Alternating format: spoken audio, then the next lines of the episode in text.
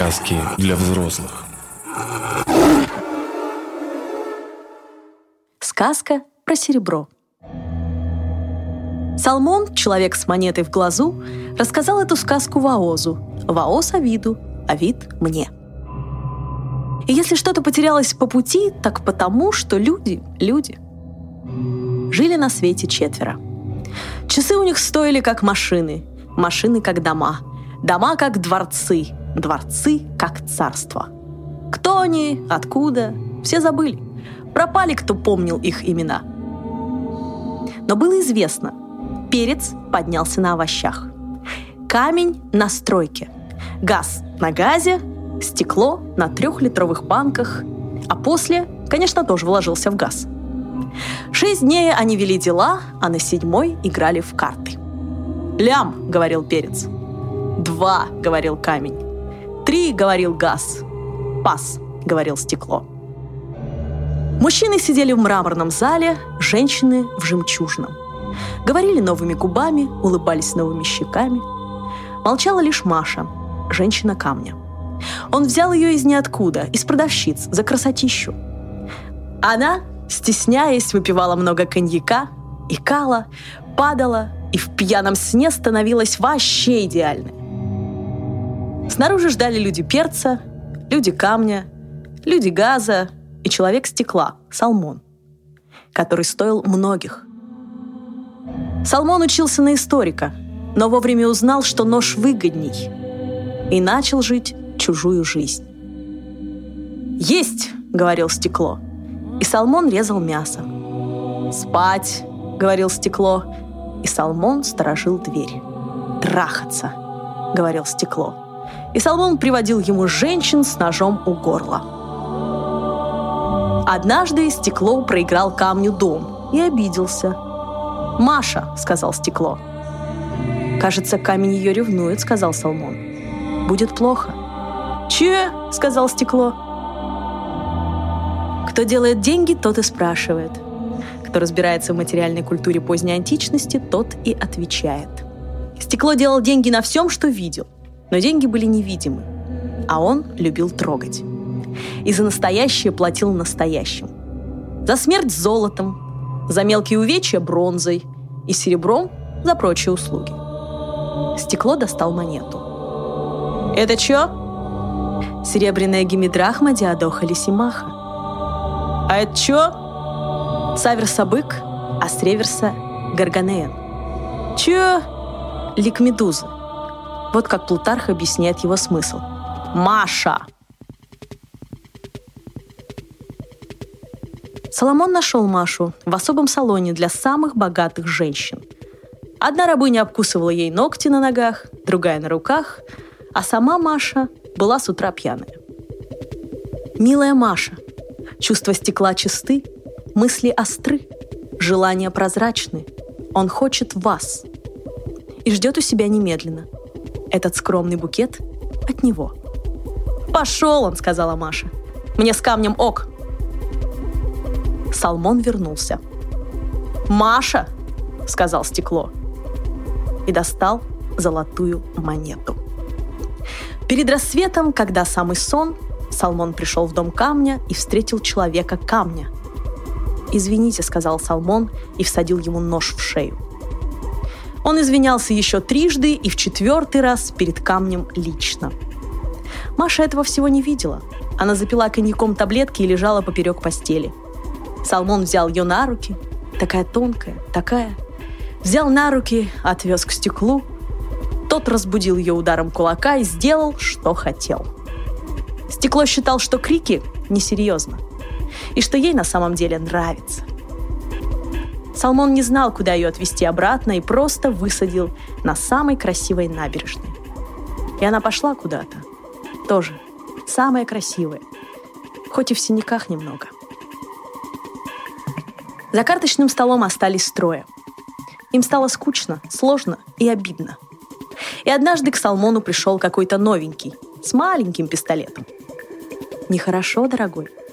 Надо платить, дорогой. Фалес говорил, что все вода. Но он был неправ, дорогой. Все расплата. «Я вижу, ты приличный человек», — Давай решим как равные. Мы, дорогой, не равны, дорогой. У меня по архаике красный диплом. Начал бы диссер, если бы не вся эта скотобойня. А ты, дорогой недоучка, с четвертого курса выперли. Ты сам недоучка. Сколько было лаки демонидов? Восемь. И тиндарей дважды. А талидов пять. Шесть. И выстрелил Салмону в глаз. Салмон рассказал эту сказку Ваозу, Ваоз Авиду, Авид мне. А я повидал и царей, и зверей, и наполовину еврей, и знаю, что пуля не пробивает голову, а застревает в ней. И можно выжить. Можно. Салмон очнулся. Перед ним сидел стекло. «Дзынь!» — сказал стекло. И все пропало. Салмон очнулся снова. «Гада того я сам кокнул, а тебе вставим новый класс». Но Салмон не захотел нового. Когда он вышел из больницы, в глазу у него было два с половиной грамма античного серебра, быком внутрь, медузой наружу. Пока он спал, настала слишком ранняя зима, и серебро в глазу совсем заледенело. Салмон коснулся монеты и засмеялся – это же что-то особенное — трогать распахнутый глаз. Он засмеялся одним глазом, заплакал вторым, съел бургер, больничная еда достала, пошел к стеклу и попросил свободы.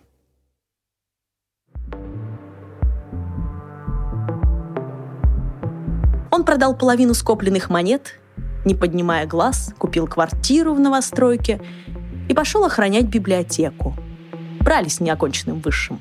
Сидел у книг, надвинув капюшон пониже. Кто в наше время смотрит в глаза? Мало ли, что там увидишь. Газ, перец и стекло довольно быстро перебили друг друга. Их царство поделили скучные люди без особенных дыр в душе. Салмон ходил с работы на работу и думал, хорошо бы дописать диплом – Однажды Салмон встретил Машу. Она была уже не такая красивая, потому что в ней побывал стекло, и еще стало меньше маникюра и больше коньяка, паршивого. Она вернулась в магазин, работала в ночь и не узнала Салмона. Потому что он был из сна про чужую жизнь. А она теперь жила своей. Настоящей, единственной. То есть, может, конечно, и нет, но некоторые вещи проще забыть намертво. «Воды», — сказал Салмон. И Маша продала ему воды. «Спасибо», — сказал Салмон. И впервые за долгие месяцы поднял глаза. «Ядрить», — сказала Маша.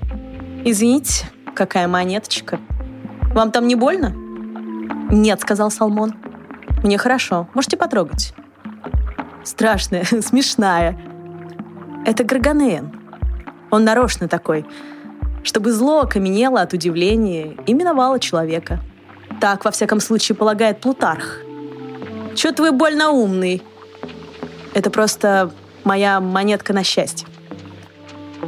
Кстати, у меня дома много таких. Чё твой больно шустрый? Салмон опустил глаза. Что вы делаете сегодня вечер? Ночь уже. Кончится спать а завтра в день работаю. Так я приду завтра. Так приходи. И Маша стремительно улыбнулась. И Салмон подумал, что зуб можно и вставить, и даже серебряный, хотя, наверное, лучше без затей. Достаточно и одного урода в семье. Салмон рассказал эту историю Ваозу. Ваоз Авиду, Авид мне. Но не до конца. Я не знаю, что там было завтра но предпочитаю думать, что они жили долго и счастливо, познавая друг друга так и сяк. И однажды, вдруг от всего очнувшись, она присмотрелась к мужчине рядом. Нет, так не будем. Не будем так. Жили долго и счастливо. Пока тонули города, горели народы, восходили и рушились царства, пропадали названия с карты, сами карты. Жили, жили, пока текст не впитал их до последней буквы.